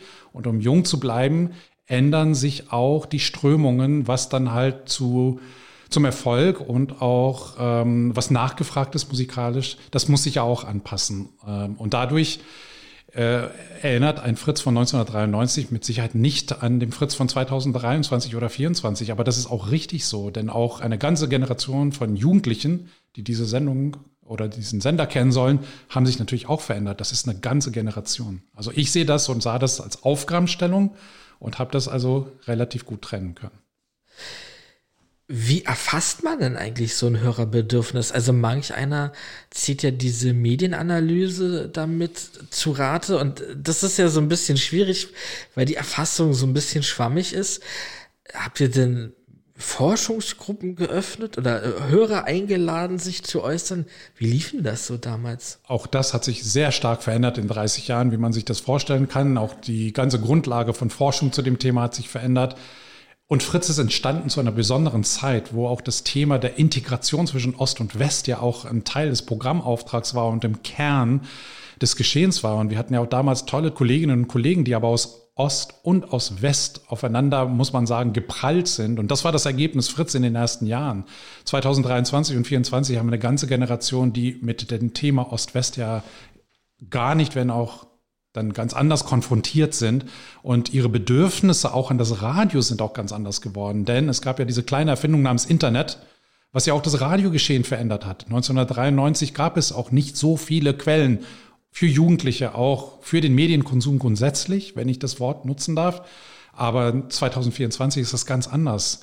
Heute ist auch die Erwartungshaltung an ein Radio ganz anders geworden, auch für junge Menschen. Und das muss man respektieren. Ich würde mal ganz frech behaupten, dass eine wesentliche Erwartungshaltung an ein junges Radio heute ist, es, mich einfach schlichtweg zu unterhalten. Und zwar mit den Hits, die jetzt bekannt und groß sind. Und das ist vollkommen legitim. Früher war es vielleicht etwas anders, wo man dann neue Musik oder ganz abgefahrene Musik, wie du es dargestellt hast, alternative Musik vorstellen können, konnte, weil es auch keine anderen Quellen dafür gab als das Radio. Aber heute mit dem Internet ist dieses Feld besetzt. Insofern hat das Radio auch eine ganz andere Funktion. aktuell zu sein, live zu sein, ein Mitgefühl zu geben dafür, dass man alle gemeinsam etwas erlebt. All diese Punkte sind viel, viel mehr im Vordergrund jetzt. So, und jetzt äh, sozusagen der Abschlussbogen äh, zurück in deine neue Welt, die du dir erschließt und auch schon erschlossen hast. Was ist denn jetzt so der nächste Goal? Was ist das, was du erreichen möchtest? Die Weltherrschaft über den Podcastmarkt, die nächste Intendanz über den RBB oder wo geht die Reise noch hin? Was ist die Vision eines Adita Sharma? Also was für eine große Geste und was für eine große Frage. Nein, also ich finde das Podcasting einfach interessant, weil es so neu und innovativ und anders ist. Und ich bin, glaube ich, schon ein sehr audiophiler Mensch.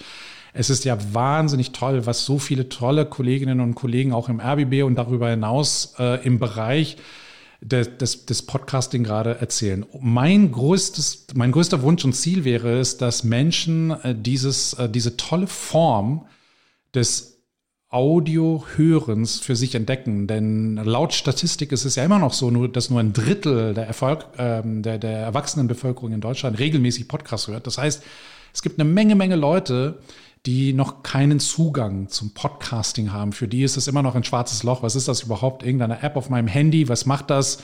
Nee, kein Interesse. Und wenn man sich aber ein wenig in die Tiefe vom Podcasting äh, begibt, dann muss man sagen, es ist eine Ergänzung zum traditionellen Radio und zu anderen traditionellen Audio-Erzählformen, ob auch Hörbuch, Hörspiel im klassischen Sinne. Das Podcasting ist wirklich eine innovative und neue Form, ganz anders Emotionen auch zu erleben, Geschichten erzählt zu bekommen und Erfahrungen für einen selbst zu machen, was ich auch selbst entdecke und unterschätzt habe, muss ich sagen. Ich hätte auch gedacht, im Audiobereich ist über Radio, Hörbücher und andere Formen alles erzählt und gemacht. Aber ich entdecke gerade im Podcasting, dass das längst nicht so ist. Es ist eine sehr, sehr starke emotionale Bindung da, was eigentlich sonst in der klassischen Audioform bisher linear zumindest und in anderen Formen nicht vorhanden war. Jetzt müsste ich mal in Wagner mal hier ein bisschen reingrätschen. Jörg Wagner würde jetzt an der Stelle sagen, Moment mal, das gibt's seit 20 Jahren. Äh, das habe ich schon 2004 gemacht, bla bla, so. Äh, aber was man ja sagen muss, die Liberalisierung des Ganzen, die ist recht neu, ne? So, also eben halt zur Corona-Zeit. Mikrofone sind günstig geworden.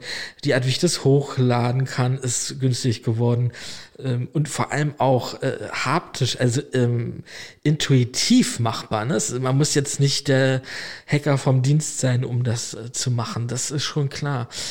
Ähm, ja, Adita, vielen, vielen lieben Dank für diese tolle Zeit, die du dir für mich und die Hörer genommen hast. Ja, und hoffentlich bis bald mal wieder. Das war toll. Vielen Dank für das Interesse. Es war mir eine Freude und Ehre. Soweit Philipp Nitsche mit dem kleinen Transparenzscheinwerfer aus der RBB Audiodistribution in der Medienstadt Babelsberg mit Aditya Sharma. Wenn Sie jemanden kennen, dem die hier vorgestellten Themen nützen würden, empfehlen Sie den Medimagazin Podcast gern weiter, der in diesem Jahr bereits 25 Jahre alt wird, jedoch natürlich 1999 noch nicht Podcast hieß, da der Kunstname aus iPod und Broadcast erst gefunden werden konnte, nachdem der iPod 2001 auf den Markt kam. Wobei Pod für Play on Demand steht. Das Medienmagazin lief unter der Bezeichnung Audio on Demand, damals noch im Standard Real Audio und war nur auf der Radio 1 Website auf einem roten Ohr anklickbar. Da ist es heutzutage schon komfortabler mit einem Abo, zum Beispiel in der ARD Audiothek. Aber seien Sie gern auch live bei Radio 1 dabei, samstags zwischen 18 und 19 Uhr. Oder hier, in der Nacht zum nächsten Montag. Bis dahin. Radio 1 Medienmagazin. Vergessen Sie nicht, Ihre Antennen zu erden.